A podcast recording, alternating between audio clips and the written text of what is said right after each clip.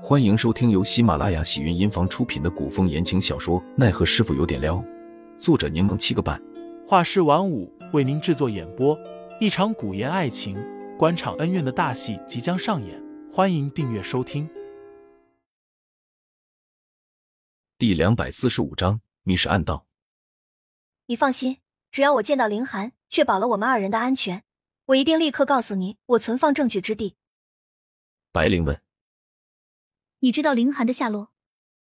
上次雪玉让吴俊彦送过来一方帕子，便是给我传递消息。我想，既然雪玉知道凌寒的情况，那想必你应该也知道。毕竟你们都是宁侯的人。杜潇潇说着，顿了顿，似是想到了什么，眼底闪过一丝光亮。白灵不解问：“怎么不继续说了？”我只是忽然想通了很多事。杜潇潇盯着白灵，笑了笑问。吴俊彦究竟是你的人还是宁侯的人？白灵神态自若的答道：“他应该属于不相干的人才对吧？”不，我终于想明白，为何我总觉得他对雪玉的感情奇怪了。他之所以三天两头的往听雨轩跑，应该并不是为了追求雪玉，而是二人在互相传递消息吧？见白灵微笑着不答，杜潇潇挑了挑眉：“所以他是你的人，他爱慕的也并非是雪玉，而是你。”白灵被杜潇潇的话一噎，脸色僵了下。你这话说的容易引人误会。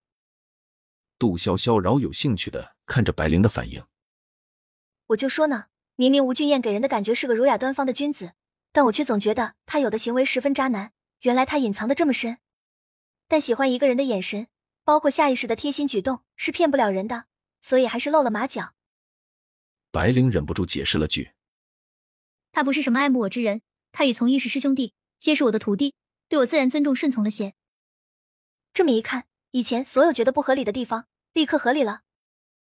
杜潇潇抓住白灵的手，忙问道：“所以这个暖阁是不是有什么不为人知的暗室密道之类的？”白灵哼笑：“你这个人，平日里单纯又大大咧咧，关键的时候八百个心眼子。所以说真的有，难怪你让人将我转移到此处。”杜潇潇满脸兴奋，眉开眼笑的恭维道：“跟你比，我还是太嫩了。果然不愧是名校的高材生啊，智商一流，算无一策啊。算无一策？哼，你别成为最大的变数就行了，否则我会落得个十分凄惨的下场。你放心，我绝不负你。”杜潇潇催促道：“快告诉我，密道在哪里？”白灵在屋内待了将近一个时辰，张川感觉情况有些不对。正欲敲门询问情况，门打开了，是白灵出来了。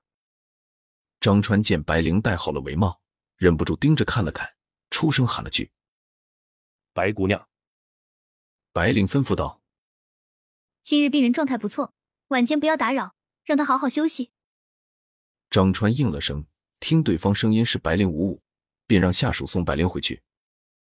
白灵前脚刚走，张启忠便回来了。张川将今日情况一一汇报，张启忠并未起疑，准备离开的时候，却似乎听到什么声音，像是拉门的声响。张启忠微微蹙眉，警惕心起，他走到杜潇潇门外，抬手准备叩门。就在此时，一个下人匆匆来报，说有人要见张启忠。张川问道：“是何人？可有报上姓名，说所为何事？”下人也说不出所以然来。只说那人气势威严，似有些来头，他不敢怠慢，赶紧来报。张启忠此刻却只关心暖阁屋内情况，冷声吩咐道：“不论何人，先让他在厅堂等着。”张指挥使，好大的官威啊！一道低沉严肃的声音传来：“好歹老夫不请自入，否则不知得等你到何时。”张启忠有些错愕，张川忙单膝下跪行礼。司主大人，来的正是前任监亭司总指挥使张元胜，现如今虽不在任，却依旧是监亭司的司主。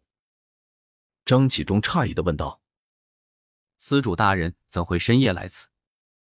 张元胜冷睨了张启忠一眼：“老夫再不来，还不知道你要给监亭司带来怎样的祸事。”张启忠不明所以，张元胜却口气强势的命令道。过来说话。张元胜说着踱步到一旁。